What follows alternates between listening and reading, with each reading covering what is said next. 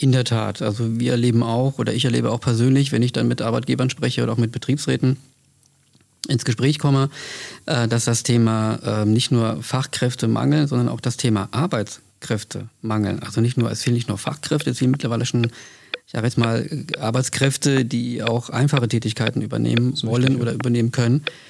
Ähm, da haben wir auch schon das Problem. Denn das, ich sag mal, das Versprechen der Akademisierung zu sagen, wenn du irgendwie ein schönes Auto fahren willst und deine Familie gut ernähren willst, dann musst du irgendwie Betriebswirt oder Jurist oder sonst was sein und musst irgendwie an der Universität dein, dein Summa Cum Laude Studium ähm, hinter dich bringen. Das stimmt ja am Ende nicht. Sitzt ihr nachher am grünen Tisch ähm, nicht mehr mit den Unternehmensvertretern, sondern vielleicht mit irgendeinem, so weiß ich nicht, Laptop, wo dann äh, eine nette Software drauf läuft, die euch dann sagt, wo der Hase hinläuft? Oder ähm, mit wem verhandelt ihr da? Das wäre eine gruselige Vorstellung, also mit Maschinen zu verhandeln oder mit. Talk mit Markus der Politik-Podcast von Markus Stein, Landtagsabgeordneter in Rheinland-Pfalz.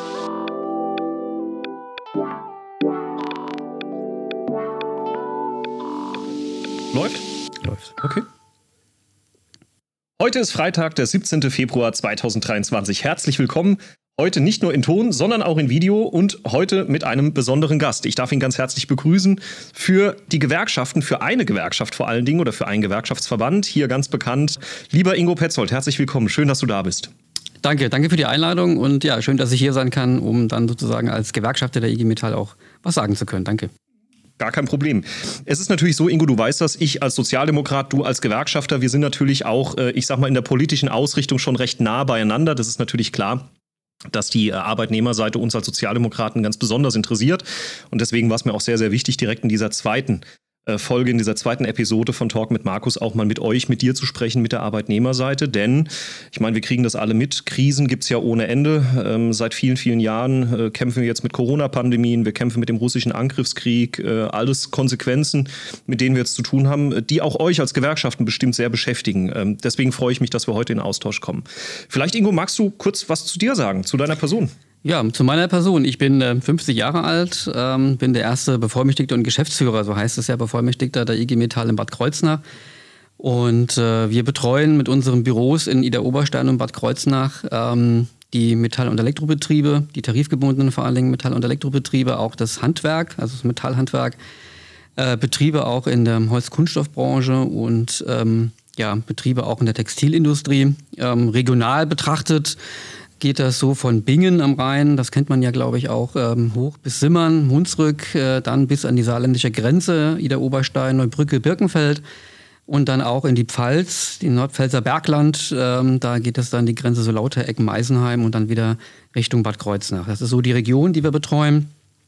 Und wir haben natürlich geprägt ähm, durch ähm, viele mittelständische Betriebe, ähm, Betriebe in der Metall- und Elektroindustrie, wir haben auch sehr viele Betriebe hier im Bereich, die in der Automobilzuliefererindustrie fallen. Ähm, und da sind wir schon bei dem Thema Krise, beziehungsweise eben auch ähm, krisenhaften Situationen. Ähm, wir haben in der Tat jetzt hier durch die industrielastigen Betriebe natürlich auch einige Branchen, die es seit Jahren schwer haben ähm, und äh, wir dann natürlich als Gewerkschaft auch gefordert sind. Du sprichst es an, die Krisen, Ingo. Ähm, ich sag mal, wenn man es mal ganz konkret runterbricht, ähm, was ist denn so im Moment das Hauptthema in den Betrieben? Also ist es das Thema Transformation, das ja eher wirklich eine langfristige Geschichte hat, äh, auch schon wirklich eine lange Geschichte hat, denn das Thema beschäftigt uns ja nicht erst seit zwei, drei Jahren, sondern das Thema Transformation ist im Grunde ja seit der Digitalisierung eigentlich immer schon irgendwie da gewesen. Oder ist es eher jetzt, sagen wir mal, das Thema Ukraine-Konflikt, äh, die Frage, wie es mit Lieferketten aussieht, ähm, all diese Dinge? Wo liegt da im Moment so der Schwerpunkt bei euch? Das ist zum Teil auch sehr unterschiedlich, würde ich mal sagen. Also wir haben Betriebe in der Automobilzuliefererindustrie, die sind klassisch sehr stark betroffen ähm, durch die Transformation, durch den Umstieg ähm, auf die Elektromobilität. Auch durch die politischen Ziele, die ja auch gerechtfertigt sind, zu sagen, wir wollen weg ähm, vom Verbrennungsmotor hin eben dann auch zu Elektroantriebe. Ähm, da sind natürlich einige Betriebe in der Region erstmal sehr stark davon betroffen. Ein Betrieb hier um die Ecke, ganz wichtig, Musashi, ähm, die ja einen Großteil ihrer Produkte, die sie herstellen, in den Verbrennungsmotor ähm, sozusagen stecken und ähm, damit eben auch ihr, ihre, ihr, ihr Geld verdienen. Ähm, die sind natürlich sehr stark davon betroffen. Dann gibt es aber auch Betriebe äh, eher im Maschinenbaubereich, ähm, sage ich mal, die sind jetzt äh, von dieser Auswirkung jetzt weniger betroffen. Ähm, aber natürlich haben die auch zum Teil Probleme, die notwendigen äh, Produkte, Zuliefererprodukte und Teile zu bekommen, ähm, a durch den Ukraine-Krieg oder eben auch immer noch Nachwirkungen durch die Corona-Krise, weil einfach Lieferketten unterbrochen sind. Aber auch, weil ähm, dann zum Teil durch den Ukraine-Krieg die Energiepreise mächtig gestiegen sind ähm, und auch die Transportkosten gestiegen sind. Also von daher ist es so ein Mix, äh, da spielt alles was damit rein. Ähm, wie wohl liegt der Schwerpunkt der äh, Krisen oder der Krisen, die wir merken, ähm, kommen in der Richtung der Transformation und es betrifft vor allen Dingen die Zuliefererindustrie. Ja, das ist ein Thema. Ich glaube, dass das Problem ist auch bei allen wirtschaftlichen Problemen, die in den Unternehmen entstehen, hat man immer so ein bisschen die Sorge, dass am Ende die Arbeitnehmerinnen und Arbeitnehmer erstmal die sind, die dann ausbluten, um es ein bisschen äh, martialisch aus, äh, auszudrücken. Ähm, man hat immer so ein bisschen das Gefühl, naja, wenn es dann eben schief geht äh, oder wenn dann, sag ich mal, die, die Transformation so weit fortgeschritten ist, dass der Unternehmensbetrieb oder der Unternehmensbereich einfach keine Notwendigkeit mehr hat äh, und die Unternehmer, die Manager, die, die ich sag mal, die, die Unternehmensvertreter sagen, brauche ich nicht mehr, lohnt sich nicht mehr, weg damit, dass am Ende nur die wenigsten vielleicht auch an die Mitarbeiterinnen und Mitarbeiter in den Unternehmen denken. Ich kann mich jetzt gut erinnern an das Thema Musashi beispielsweise. Da waren wir gemeinsam, äh, Ingo, da habe ich euch ja auch versucht, wirklich so gut es geht auch zu unterstützen, auch aus landespolitischer Sicht. Da ging es ja genau um das Thema, dass man auch Sorge hatte, dass das ein oder andere Werk schließt. Wir haben in Bad Sobernheim ein Werk, in Bockenau ein Werk. Das sind jetzt die beiden Werke, die bei mir im Wahlkreis ähm, sich befinden. Und da sind eine Menge Menschen am Arbeiten, die am Ende eine Familie zu ernähren ernähren haben, die zu Hause äh, das auch irgendwie erklären müssen. Und es ist halt eben dann schon die Frage, welche Verantwortung hat auch das Unternehmen, also die Unternehmensführung auch für die Mitarbeiterinnen und Mitarbeiter. Glaubst du, dass das in aller Regel äh, sich durchsetzt, dass also auch die Unternehmensvertreterinnen und Vertreter so nach und nach ihrer Verantwortung nachkommen? Oder ist es wirklich noch ein echter Kampf, dass man denen auch immer wieder sagen muss, Leute, denkt auch an die Mitarbeiterinnen und Mitarbeiter bei euren Entscheidungen, die ihr da trefft, vielleicht aus wirtschaftlichen Gründen? Die Erfahrungen, äh, die wir gemacht haben in den Betrieben, in denen wir solche ähm, Kämpfe geführt haben, ist natürlich eher die, dass wir darum kämpfen müssen, dass die Interessen der Beschäftigten einfließen. Aber ähm, das ist ja auch ein Stück weit äh, in der Rollenverteilung ja auch so. Ähm, und ähm, da sehen wir eher unsere Aufgabe gemeinsam mit den Betriebsräten darin, ähm, einfach die Interessen der Beschäftigten nach einer sicheren Zukunft, beziehungsweise wenn wir äh, schon wissen, dass es vielleicht auch mit der Beschäftigung schwierig werden könnte, mit einem fairen Ausstieg äh, irgendwie zu regeln, höheren Abfindungen etc. Aber vor allen Dingen wollen wir mit den Beschäftigten die Zukunft gemeinsam gestalten. Heißt also, dass wir versuchen, mit unseren Tarifverträgen die Beteiligung der Beschäftigten zu stärken, äh, ihren Einfluss zu stärken, ähm, zu überlegen, wie können wir gemeinsam durch die Krise gehen in einem Betrieb, ähm, wie können wir gemeinsam durch die Schwierigkeiten kommen ähm, und dann auch gemeinsame Lösungen zu finden, die auch eine Akzeptanz haben äh, bei den Beschäftigten. Weil wir die, äh, den Eindruck haben, dass äh, wenn man mit den Beschäftigten gemeinsame Lösungen erarbeitet, ähm, dass A, das Verständnis wächst ähm, für die Situation in einem Betrieb und vor allen Dingen auch die Beschäftigten dann im Betrieb auch bleiben, ähm, weil sie eine Perspektive sehen. Ähm, wir erleben momentan auch leider, dass ähm, vermehrt auch in manchen Betrieben die Beschäftigten den Betrieb verlassen, weil sie denken, ich habe eh keine Zukunft, äh, wechseln die Branche, gehen in einen anderen Bereich und ähm, bleiben nicht an Bord sozusagen in dieser schwierigen Zeit. Und da kann dann so ein Tarifvertrag helfen, weil dann der Beschäftigte sagt, ich habe mich hier eingebracht ähm, in die Ideenfindung. Wir haben, wir sind gehört worden ähm, vom Arbeitgeber, haben gemeinsam zusammengesessen in ähm, Projekten, haben die gemeinsam gestaltet und ähm, wir haben auch gemeinsam uns überlegt, wie wir gemeinsam in den Betrieb vorankommen. Ähm, dann ist die Zuversicht auch größer und das ist, glaube ich, ganz, ganz wichtig, dass die Kollegen sagen, ähm, naja, es ist eine schwierige Zeit, ähm, ja, es ist nicht einfach, vielleicht muss man auch was verzichten, aber wir gehen weiter gemeinsam voran und deswegen bleibe ich auch hier an Bord. Ich finde das Wort gemeinsam so schön, dass du in dem Zusammenhang erwähnst, ja, weil das auch damals deutlich wurde, man glaubt es kaum, aber es ist wirklich so, dass vor allen Dingen die Basis in einem Unternehmen, also die Mitarbeiterinnen und Mitarbeiter, am besten wissen, was vor Ort auch für das Unternehmen unter Umständen am besten ist. Das, ja, also ich glaube schon, dass es viele Unternehmensvertreterinnen und Vertreter gibt, die sagen, ich weiß schon, was gut für mein Unternehmen ist, hören vielleicht nicht in die Basis und ähm, verkennen möglicherweise völlig die Umstände, die vor Ort herrschen. Und manchmal ist es vielleicht gar nicht Geld, das nötig ist, um so ein Unternehmen vor Ort auch am Laufen zu halten, sondern vielleicht einfach die ein oder andere Innovation, der ein oder andere Ruck, der auch mal durchgehen muss. Und das habe ich jetzt zum Beispiel auch bei Unternehmen äh, bei uns in der, in der Region gespürt, äh, wo mir auch Leute gesagt haben, würden mal die, die Vorgesetzten auf uns hören und würde man mal irgendwo in der Unternehmensführung auf uns hören und sagen, okay, wir tauschen die Maschinen aus wir ändern Produktionsprozesse, dann wäre das vielleicht auch alles gar nicht so schlimm. Das finde ich sehr interessant, dass die Arbeitnehmer ja nicht nur Arbeitende sind, sondern dass sie ja eigentlich die sind, die das Unternehmen auch, ähm, ja, ich sag mal, produktiv halten. Ja, auch, auch auf die Zukunft gerichtet. Genau, also das ist ja etwas, was wir auch in den, in den Tarifverträgen dann auch ähm, festgehalten haben, eine erweiterte Form der Mitbestimmung ähm, für Betriebsräte beziehungsweise eben auch ähm, für die Beschäftigten. Ähm, weil diese Problemlagen, die innerhalb eines Betriebes dann sind, die können wir gemeinsam lösen. Ich meine, ähm, die Probleme, die durch die weggebrochenen Absatzmärkte entstehen ähm, oder durch eine, einen Ukraine-Krieg, die können wir jetzt in einem Betrieb nicht lösen. Aber die internen Abläufe zu mhm. verbessern, ne?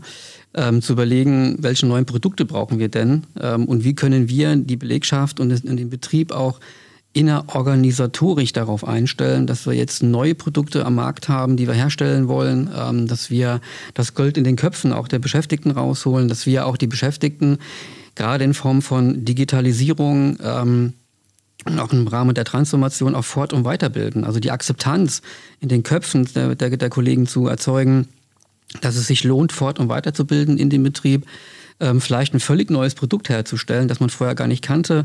Ähm, das geht am besten dann, wenn man die äh, Kolleginnen und Kollegen daran beteiligt. Und das ist natürlich etwas, das muss man durchsetzen. Das ist etwas, da muss man harte Kämpfe führen. Ne? Das ähm, ist einfach so, weil oftmals sozusagen die unternehmerischen Entscheidungen andere sind. Eher top-down, eher von oben nach unten, auch vielleicht teilweise getrieben durch Investoren, die dann eine schnelle Entscheidung wollen oder auch schnell schließen wollen. Ähm, und da ist es uns schon gelungen, äh, manchen Standort zu erhalten ähm, der dann später auch einen Ausbau ähm, erfahren hat, eine Zunahme von Beschäftigten erfahren hat, der ausgezeichnet worden ist, den man eigentlich ursprünglich schließen wollte. Da gibt es auch ein prominentes Beispiel hier in der Region. Ähm, das zeigt dann, dass das geht äh, und dass das gehen kann, ähm, wenn natürlich ähm, man sich durchsetzen kann auf der einen Seite als Betriebsrat und Gewerkschaft. Aber auch dann, wenn die Beschäftigten es wollen. Das ist ganz wichtig, ähm, dass die Beschäftigten sagen, ja, wir kämpfen und bleiben hier und wählen nicht die individuelle Exit-Option und bewerben uns weg oder gehen woanders hin, ähm, und ähm, bleiben dabei. Genau. Ich will auch mal ein großes Kompliment an der Stelle loswerden. Jetzt nutze ich einfach mal die Gelegenheit.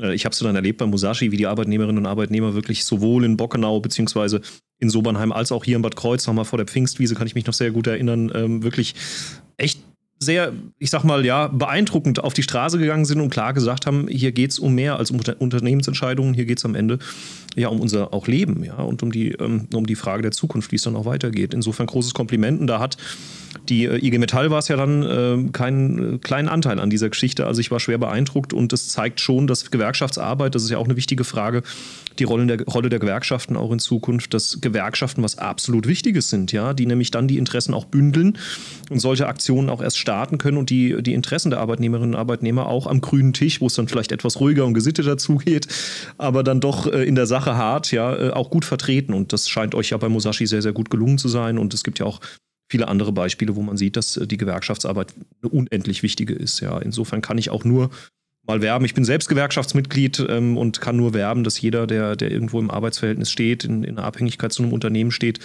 sich auch klar bekennt und sagt, wir als Arbeitnehmerinnen und Arbeitnehmer sind auch so eine Art Familie und wir müssen uns organisieren und es ist gut, wenn es sowas gibt wie Gewerkschaften, die das eben abbilden. Ja, und ähm, insofern großes Kompliment an der Stelle, Ingo. Dankeschön. Jetzt haben wir viel über die äußeren Einflüsse gesprochen, die Frage der Transformation, natürlich auch das Thema der, der Lieferketten und der Kriege. Ein großes Problem in unserer Republik ist natürlich auch der demografische Wandel. Wir haben ein großes Problem im Bereich der Fachkräfte und der Nachwuchsgewinnung. Ähm, Ingo, ist das ein Thema, das schon in den Unternehmen auch hier bei uns in der Region angekommen ist? Weil es immer noch Leute gibt, die mir sagen, naja, so schlimm scheint es ja gar nicht zu sein, es läuft doch. Ich höre da anderes aus der Unternehmensbranche, also wenn man mit Vertretern auch der IHK, der HWK und anderen spricht, die sagen alle, wir brauchen händeringend frisches, gutes Personal. Ähm, und das möglicherweise nicht nur aus dem Inland, sondern natürlich auch aus dem Ausland, auch mit den dortigen Kompetenzen. Ähm, ist das auch hier schon angekommen? In der Tat. Also wir erleben auch, oder ich erlebe auch persönlich, wenn ich dann mit Arbeitgebern spreche oder auch mit Betriebsräten, ins Gespräch komme, äh, dass das Thema ähm, nicht nur Fachkräftemangel, sondern auch das Thema Arbeitskräftemangel. Also nicht nur, es fehlen nicht nur Fachkräfte, es fehlen mittlerweile schon, ich sage jetzt mal, Arbeitskräfte, die auch einfache Tätigkeiten übernehmen wollen richtig, oder übernehmen können. Ähm, da haben wir auch schon das Problem. Und das äh, sieht man deutlich, dass ähm, die Bewerberzahl abgenommen hat. Und viele berichten, dass sie äh, vorher wesentlich mehrere Bewerber hatten für eine offene Stelle oder für eben einen Ausbildungsplatz. Ähm, daran merkt man das deutlich und ähm, von daher ist das schon ein gravierendes Problem, das also da ist und äh, wir angehen müssen ähm, weil wir ansonsten ähm, ja, befürchten müssen, dass die Fachkräfte, die, die, die, man braucht, gerade im Rahmen der Transformation eben nicht vor Ort sind. Und äh, gerade in ländlichen Regionen, wie wir sie hier haben, erleben wir, dass die jungen Leute eher dann Richtung Rhein-Main-Gebiet ziehen, in die Stadt ziehen und dann eben nicht hier bleiben. Ähm, deswegen ist es ja eigentlich umso wichtiger, glaube ich, dass ähm, Unternehmen, Gewerkschaften, aber auch die Politik sich überlegen, wie kann man das verhindern? Also wie kann man, was kann man tun, ähm, dass das nicht noch mehr sich um sich greift? Ähm, und da gibt es aber auch Aufgaben, die Unternehmen unter, ähm, vor Ort lösen können. Und ähm, ja, da muss ich sagen, sind aber auch einige Probleme hausgemacht, weil wir schon vor Jahren als IG Metall immer darauf hingewiesen haben, wir müssen ähm, oder darauf gedrängt haben, die Arbeitgeber gedrängt haben, mehr auszubilden.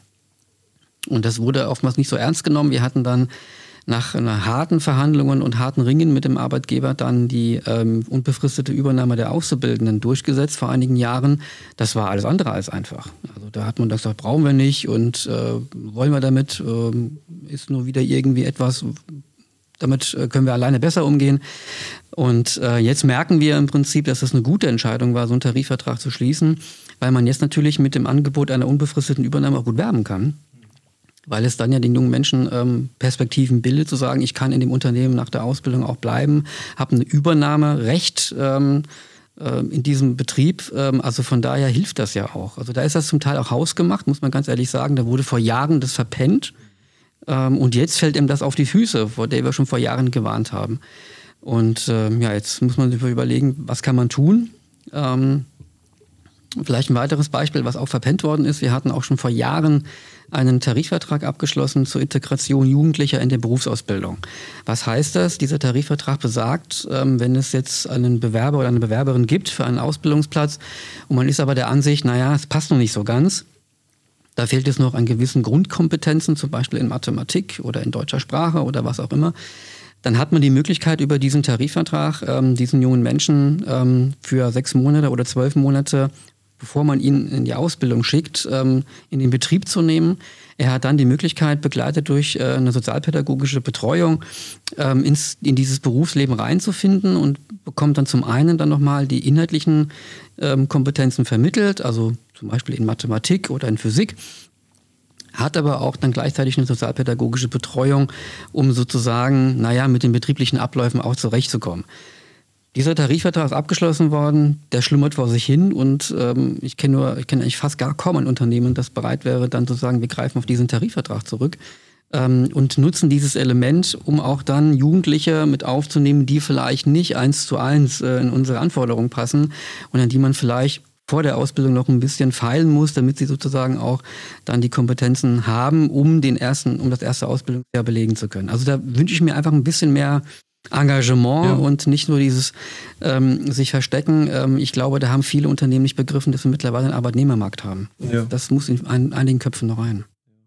Das ist ein ganz wichtiges Thema, das du ansprichst. Ich bin auch sehr froh, dass tatsächlich auch das Land Rheinland-Pfalz hier schon aktiv wird, äh, auch mit einer Fachkräftestrategie, die dritte Fachkräftestrategie mittlerweile, mit der man genau auch das Thema, ich sag mal, der vorberuflichen Berufsorientierung auch angehen will. Weil was du sagst, ist natürlich die eine Seite, also die Frage, wer passt ins Unternehmen, aber es ist ja auch die Frage, was passt zu mir als Schülerin oder Schüler, wo will ich mich beruflich entwickeln? Und manchmal hat man so ein bisschen den Eindruck, dass vielleicht noch nicht jeder genau weiß, wo er hin soll. Ich meine, wie will man das auch mit 16 Jahren? Da hat man vielleicht auch noch gar keine Idee und gar keine Vorstellung, was so die berufliche Welt einem bietet welche Branchen einem vielleicht auch liegen. Das heißt, das Thema der Praktika ist ein ganz wichtiges.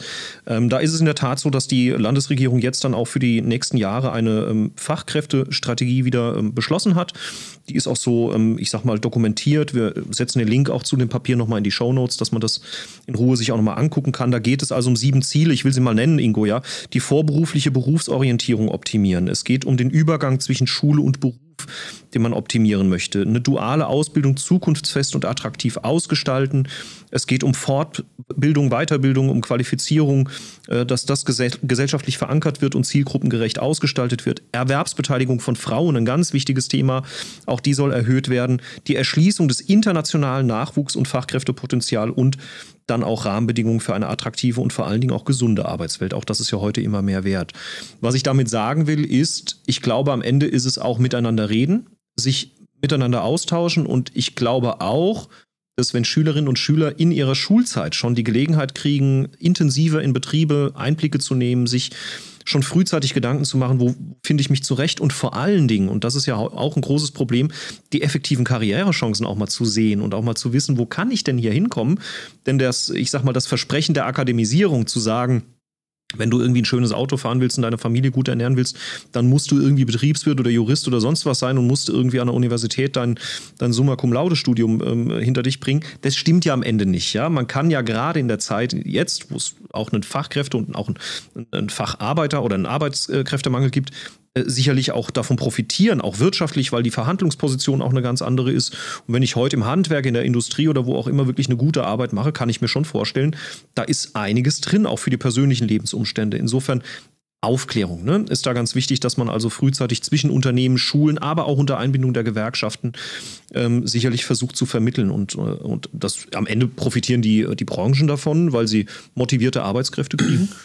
Natürlich profitieren auch die Arbeitskräfte, weil sie in Branchen kommen, die ihnen unter Umständen auch wirklich Spaß machen. Ja. Nicht jeder, der heute Jurist oder Betriebswirt ist, ist das vielleicht aus voller Überzeugung, ja, ähm, sondern hat es vielleicht gemacht, weil man irgendwie dem Versprechen hinterher rennt, äh, einen großen und einen guten Lebenswohlstand zu haben. Ja. Schön. Es geht auch um ein Thema äh, in dem Zusammenhang, das natürlich auch die politischen Gemüter immer wieder sehr aufhitzt, das Thema Fachkräfte, das Thema Fachkräfteeinwanderung, also die Frage, ähm, wie holen wir auch Menschen aus dem europäischen und internationalen Ausland in unser Land. Äh, denn ich sag mal, die Unternehmen brauchen händeringend jetzt Leute. Also ich sag mal, wir können alle gar nicht so schnell reagieren in unserer Bevölkerung, die demografisch ja derzeit eher äh, in eine andere Richtung geht. Also wird am Ende ja gar kein Weg äh, darum gehen, wir müssen versuchen, Menschen auch aus dem Ausland hierher zu bekommen. Das muss natürlich geregelt sein, das muss äh, gewissen Kriterien unterliegen, aber es muss vor allen Dingen möglich sein. Ja? Und ich habe jetzt schon den Eindruck, dass in der großen Politik da teilweise auch sehr, sehr ähm, leidenschaftlich, ja gar populistische Diskussionen geführt werden, die völlig an der Sache vorbeigehen. Denn wenn ich jetzt, du hast es ja eben bestätigt, mit den Unternehmensvertretern spreche, die sagen alle, wir brauchen die Leute jetzt, ja, und, und nicht erst morgen oder übermorgen. Insofern nochmal die Frage, ähm, Ingo, wie stehst du dazu? Also glaubst du, wir sind da in Deutschland auf einem guten Weg? Kriegen wir das hin, also auch die Fachkräfteeinwanderung so zu regeln, dass jetzt auch dann schnellstmöglich eine Lösung herbeizuführen ist? Naja, wir müssen es besser machen, glaube ja. ich. Ne? Und ähm, die Idee zu sagen, ähm, wir wollen das schneller regeln, auch in, mit, mit Hilfe der Politik, dass eine, also zum, zum einen erstmal diejenigen, die ja schon da sind, ne, dann aber aufgrund ihres Statuses dann irgendwann abgeschoben werden sollten oder sollen, obwohl sie im Prinzip ähm, einen Arbeitsplatz haben, einen Ausbildungsplatz haben und dann teilweise, das hört man dann ja auch so in den Medien, rausgerissen werden. Ähm, das darf nicht sein. Also da glaube ich, brauchen wir noch einige gesetzliche Veränderungen. Das ist ganz, ganz wichtig. Ähm, wir brauchen auf der anderen Seite vielleicht auch eine stärkere Unterstützung der Unternehmen, zu sagen, wie können wir denn ausländische Fachkräfte oder Fachkräfte mit Migrationshintergründen, wie können wir die ähm, in die Unternehmen holen? Ähm, und dann brauchen wir aber auch ähm, dass das äh, eine Akzeptanz findet. Und das ist, glaube ich, nochmal so eine wichtige kulturelle ähm, Komponente, ähm, dass wir dann sozusagen nicht das vor dem Problem stehen, dass innerhalb eines Betriebes auf einmal wir, naja, ausländerfeindliche oder sonst wie Tendenzen bekommen.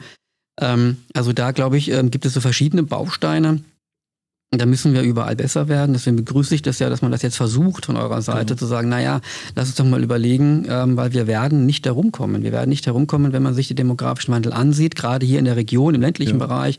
Noch viel extremer im Raum Birkenfeld, Ida Oberstein, da ist es ja noch äh, extremer, wenn man sich da anschaut, wie sind die Alterskohorten verteilt, äh, wie wenig junge Leute gibt es denn dort eigentlich noch? Und die wenigen ziehen auch noch weg. Also von daher ähm, werden wir gar nicht darum herumkommen, gesetzlich was zu ändern auf den verschiedensten Ebenen, die Unterstützungsmaßnahmen für die Unternehmen zu erhöhen oder zu verbessern.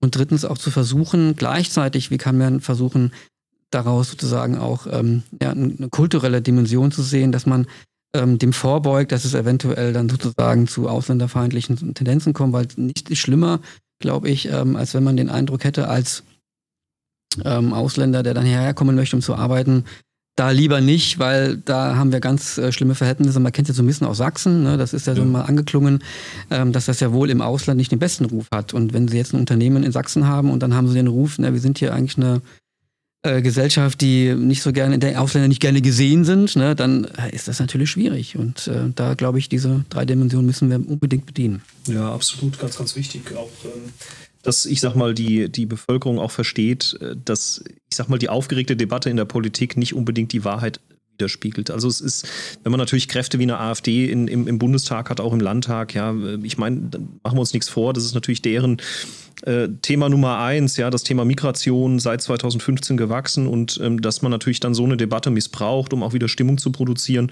ist natürlich völlig klar und da müssen wir auch in der Politik äh, ordentlich dagegenhalten und, und klar auch die Fakten sprechen lassen. Aber am besten ist es natürlich, sich mit Menschen zu unterhalten wie dir, Ingo, ja, die, äh, die die Situation vor Ort kennen. Man kann das arbeitnehmerseitig machen, man kann das unternehmensseitig machen. Alle bestätigen ähm, rund um die Uhr eigentlich, dass es wirklich ähm, kurz vor zwölf ist, was das Thema Fachkräfte angeht. Und insofern bin ich da auch sehr, sehr froh, dass der Bund zunächst mal dann mit diesem, du hast es angesprochen, Berufsqualifikationsfeststellungsgesetz, ist ein wunderbares Wort, ähm, jetzt mal, äh, ich sag mal, Wege geht und auch das Land Rheinland-Pfalz sich mit einem entsprechenden Beschluss da hinten dran hing, um vor allen Dingen auch beschleunigte Fachkräfteverfahren abzubilden, um eine Weiterentwicklung auch der Anerkennungsverfahren zu machen. Also auch das Thema Bleiberecht und all diese Dinge genau. sind da ja mit äh, sehr, sehr eng verwoben. Das alles ergänzt natürlich auch durch, ich sag mal, Angebote in Rheinland-Pfalz. Das will ich auch nochmal sagen. Es gibt äh, das Portal Make It in Rheinland-Pfalz. Also da sind dann eben Infos für Interessierte aus dem Ausland oder auch Unternehmen im Inland, äh, wie man sich da aufstellen kann.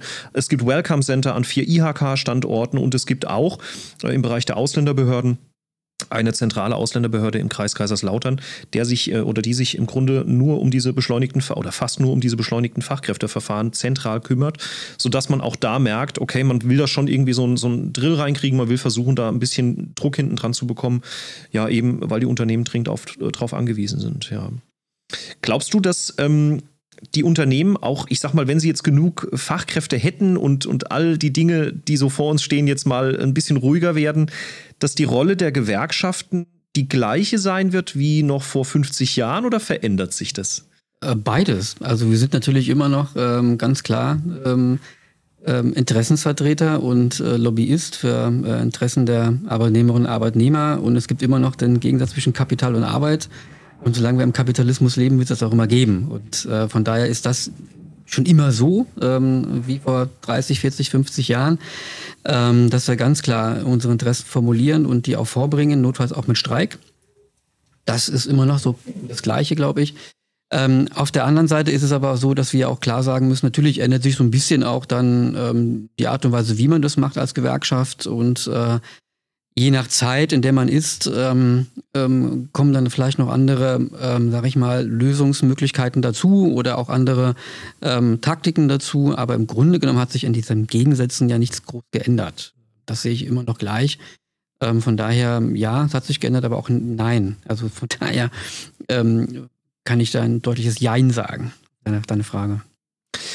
Ingo, wenn wir über die Zukunft sprechen, dann kommen wir im Moment an einem Thema nicht mehr vorbei. Es ist in aller Munde Chat, GPT, Stable Diffusion, Dinge, die ähm, ja vielleicht noch vor einem halben Jahr keiner auf dem Radar hatte. Das Thema künstliche Intelligenz, auch das wird natürlich die, die Branchen komplett durcheinanderwirbeln. Übrigens alle Branchen. Ich habe jetzt gerade die Tage wieder gelesen, dass zum Beispiel auch medizinische Beratungen äh, möglicherweise künftig dann von künstlichen Intelligenzen abgebildet werden. Äh, weiß nicht, ob das dann die Diagnostik oder die, die Therapie betrifft. Man erhofft sich wahrscheinlich, dass so eine, eine eine KI vielleicht noch viel umfassender irgendwie Symptomatiken und, und Geschichten äh, besser ja, analysieren kann als äh, vielleicht das menschliche Hirn. Wie wird sich denn das auch gerade in, in Prozessen abbilden, die ja in der Industrie sich äh, wiederfinden? Also ich meine, Robotik und so weiter, das kennen wir in der Industrie schon, das ist eigentlich nicht neu. Aber künstliche Intelligenz wirklich im klassischen Sinne, dass man sagt, da ist irgendjemand, der Produktionen Produktionswege entscheidet, der, der Personalentscheidungen trifft. Wie wird sich denn das auf eure Arbeit auswirken in der Gewerkschaft? Also sitzt ihr nachher am grünen Tisch ähm, nicht mehr mit den Unternehmensvertretern, sondern vielleicht mit irgendeinem, so weiß ich nicht, Laptop, wo dann äh, eine nette Software drauf läuft, die euch dann sagt, wo der Hase hinläuft? Oder ähm, mit wem verhandelt ihr da? Das wäre eine gruselige Vorstellung, also mit Maschinen zu verhandeln oder mit. Also wir hatten ja schon mal äh, äh, Verhandlungen geführt, ähm, gerade in der Corona-Zeit, die liefen dann ähm, über Teams oder über ähm, halt über das Internet und das war schrecklich. Also es ist einfach schon so, dass man das persönlich gegenüber braucht. Und gerade wenn es darum geht, Vertrauen aufzubauen oder jemanden gut einschätzen zu können, dann müssen wir den Menschen gegenüber sitzen. Also von daher ähm, kann ich mir überhaupt nicht vorstellen, dass wenn es darum geht, Tarifverträge zu verhandeln oder eben auch zwischen den Betriebsparteien, also Betriebsrat und Arbeitgeber, da müssen Menschen miteinander reden. Ähm, das das glaube ich jetzt nicht, dass das so, so kommen wird. Ähm, und ähm, ja, insgesamt spielt das Thema ähm, Transformation KI natürlich eine große Rolle bei uns. Ähm, eine wachsende Rolle. Das ist aber auch wiederum von Unternehmen zu Unternehmen sehr unterschiedlich. Die meisten Formen der Transformation in unseren Betrieben, die wir betreuen, also Metall- und Elektroindustrie, also eher Industriebetriebe, ähm, finden in der ähm, Produktion statt, also im, Trans im Produktionsbereich statt. Ähm, dadurch, dass dann zum Beispiel eben auch Maschinen angeschafft werden, die natürlich dann gewisse Arbeitsplätze überflüssig machen. Das war aber immer schon so. Also das ist jetzt auch nicht wirklich Neues und wir haben uns auch nie dagegen gewehrt. Äh, das kann man auch nicht. Also klassisch kann man ja sagen, man ist nicht, äh, wir wollen nicht den Heizer auf der E-Log. Ne? Also es ist ja so, dass sich das voranschreitet und es gibt ja ganz praktische Beispiele dafür. Ich war jetzt ähm, gestern im Werk äh, Continental in Rheinböllen und auch dort haben wir so einen Transformationstarifvertrag ja. abgeschlossen. Ähm, vielleicht mal so ein Beispiel zu nennen. Ähm, noch in den 80er Jahren haben dort oben knapp 1500 Menschen gearbeitet und die haben ungefähr ähm, ja, so 5 Millionen, 6 Millionen Bremsen im Jahr produziert. Jetzt arbeiten da oben noch ungefähr roundabout vielleicht 600 Leute und die bauen in der Regel 8 Millionen Bremsen. Und jetzt kommt noch hinzu, dass das noch weniger Bremsen gebaut werden sollen, um dort ähm, einen autonomen Roboter ein autonom fahrendes Vehikel herzustellen, ähm, einen Transporter herzustellen. Also von daher ähm, ist es da ganz klassisch, wie Transformation und Digitalisierung und KI aussehen wird. Äh, man geht jetzt teilweise weg von der Massenproduktion. Man geht über in der Produktion eines, eines Fahrzeugs sozusagen, ähm, um ähm, ja, wegzukommen, sozusagen ein Stück weit ähm, auch von der Automobilzulieferindustrie. Also von daher ist es eine ganz klassischer Form ähm, und das hängt natürlich damit zusammen, dass ja dann Personal abgebaut werden muss ähm, und wir begleiten das. Und da ähm, ist es so, dass wir das natürlich äh, nicht verhindern wollen oder können, sondern es geht darum, das dann zu begleiten. Natürlich im Sinne der Beschäftigten ähm, auch durchzusetzen, das war ja auch nicht einfach. Aber von daher spielt das da schon mal eine ganz konkrete Rolle. Ähm, ansonsten ist es für Betriebsräte natürlich eine Herausforderung, gerade du hast es ja an, an, angesprochen, wenn es darum geht, zum Beispiel im Bereich Personal, ähm, Datenerfassung, Datenverarbeitung, entscheidet dann irgendwann ein Computer oder ein Datenprogramm über die Einstellung oder sonstige Dinge. Ja, natürlich. Und da brauchen wir aber auch ähm, Richtung des, ähm, der gesetzlichen Regelungen Erweiterungen für den Betriebsrat, weil das ist momentan zum Teil noch nicht richtig geregelt ähm, dass Betriebsräte zum Beispiel auch, was Datenschutz betrifft, Datensicherheit, Dateneinblick belangt, anbelangt, ähm, dort ausreichend gesetzlich abgesichert sind. Ja. Ähm, da hinkt man immer so ein bisschen hinterher, aber das ist ja bei Gesetzen ja meistens so. Dann gibt es erst irgendwelche Urteile am Arbeitsgericht und dann müssen Gesetze verändert werden. Ähm, ja, das ist natürlich eine große Herausforderung, gerade in den Betrieben, auch für Betriebsräte. Ähm, ja, wenn man Konferenzen über das Internet abhält, wie sicher ist das Ganze denn? Äh, was kann ich denn, welche Daten kann ich denn sozusagen über das Internet schicken? Ähm, das ist nicht so ohne und ähm, betrifft dann ja auch ähm, gerade für unsere äh, Industriebetriebe, wenn ich zum Beispiel ähm, Produktionsabläufe dann mit dem Tablet steuere. Ich muss vielleicht gar nicht mehr groß vor Ort sein oder ich halte mich irgendwo in der Fabrik auf und steuere dann die Abläufe über das Tablet. Ist das denn sicher? Der einen Frage. Ne? Also ist die Datensicherheit gegeben? Ähm, was passiert denn bei einem Datenleck? Aber auch, welche neuen Formen der Belastungen entstehen dann für einen Beschäftigten. Also ist auch die Frage äh, von Veränderungen an Arbeitsplätzen ähm, und Frage der Schulung. Also da müssen Kollegen neu geschult werden, auch in Rechtssicherheitsfragen, ganz wichtig. Ähm, aber auch ähm, auf sich selbst zu achten und zu schauen, äh, welche neuen Belastungsformen entstehen denn da. Also es ist natürlich meistens eine körperliche Entlastung, aber oftmals auch eine stärkere psychische Belastung Absolut. des Kollegen.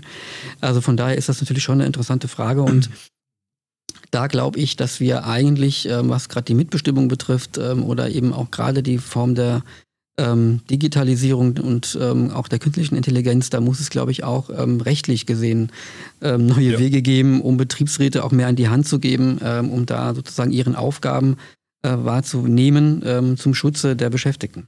Absolut. Weiterentwicklung ist auch da das Thema. Ja, also es geht nicht nur um den Bestandsschutz in der betrieblichen Mitbestimmung, sondern dass man wirklich auch nach vorne guckt und überlegt, was muss da angepasst werden. Auch da bin ich sehr froh, dass man jedenfalls aus rheinland-pfälzischer Sicht da ähm, seitens der Ampel auch dann auf eurer Linie ist und klar auch Richtung Berlin schon mal die Forderung äh, gestellt hat, auch das weiterzuentwickeln, nach vorne zu gucken. Ich sag mal, meine große Sorge, Ingo, ganz persönlich ist natürlich, wenn du später irgendwie, ich sag mal, digitale Abteilungsleiter hast, ja, oder so digitale Personaler, die dann der Unternehmensleitung aufgrund welcher Algorithmen auch immer oder aufgrund welcher Erkenntnisse auch immer diese und jene Personalentscheidung vorschlagen.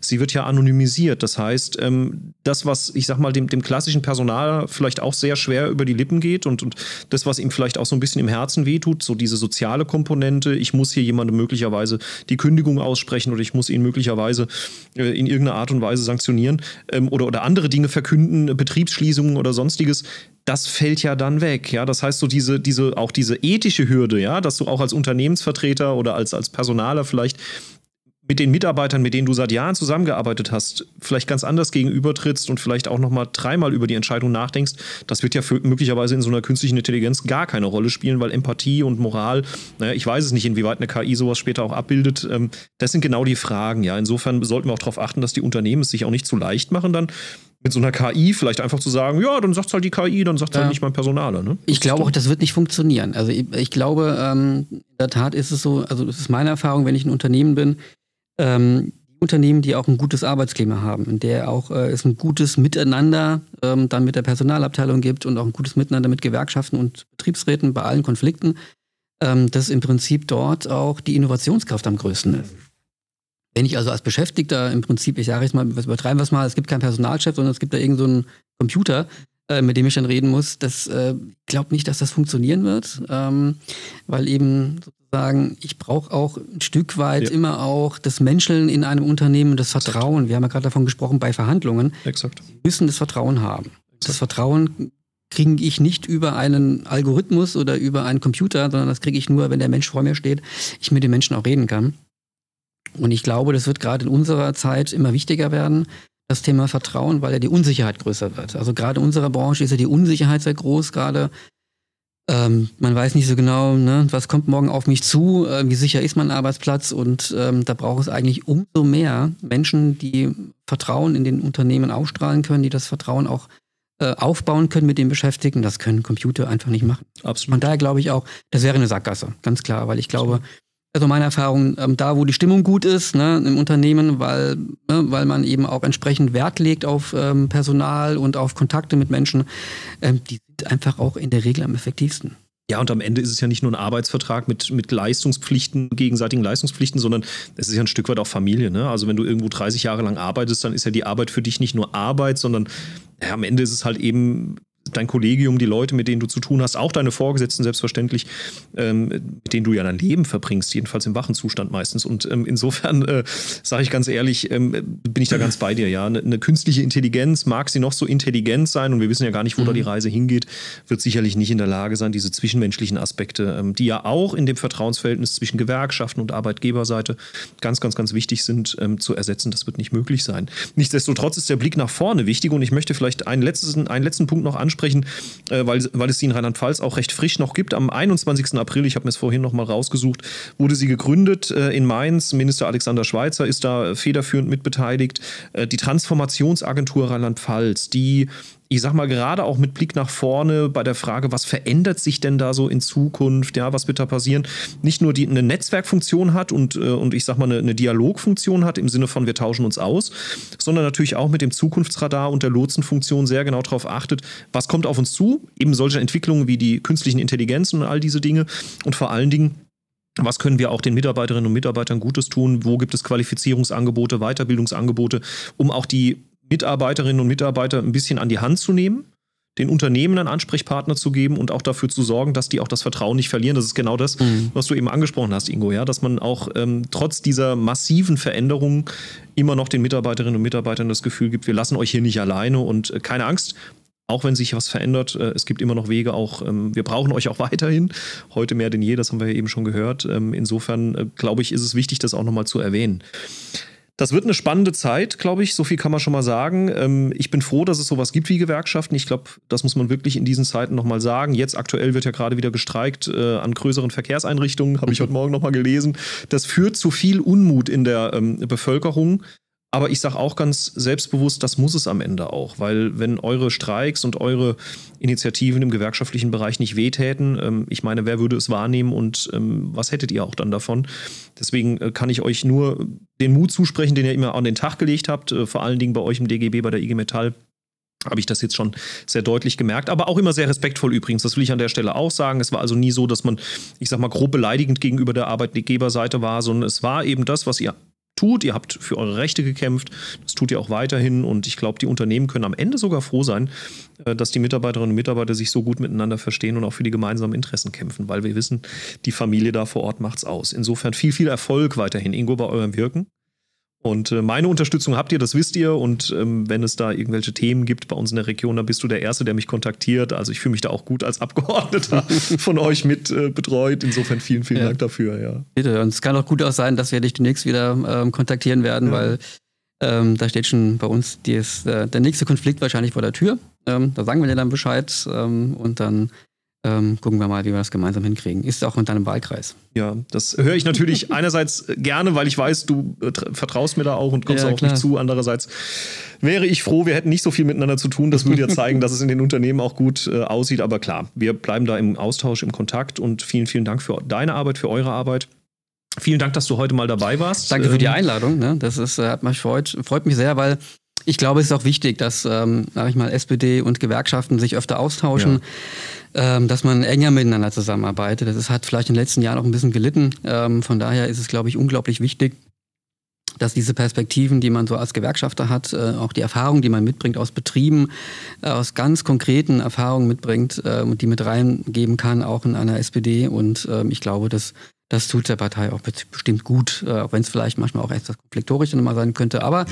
das gehört dazu und ähm, von daher finde ich das gut, dass du sowas machst und ähm, bin auch gern hier gewesen. Dankeschön. Super und wird vielleicht nicht das letzte Mal gewesen sein. Wer weiß, was noch alles auf uns zukommt, Ingo. Vielen, vielen genau. Dank. Dankeschön. Und euch da draußen, ja, noch einen schönen Resttag. Lasst euch gut gehen. Bis zur nächsten Folge. Wir hören uns.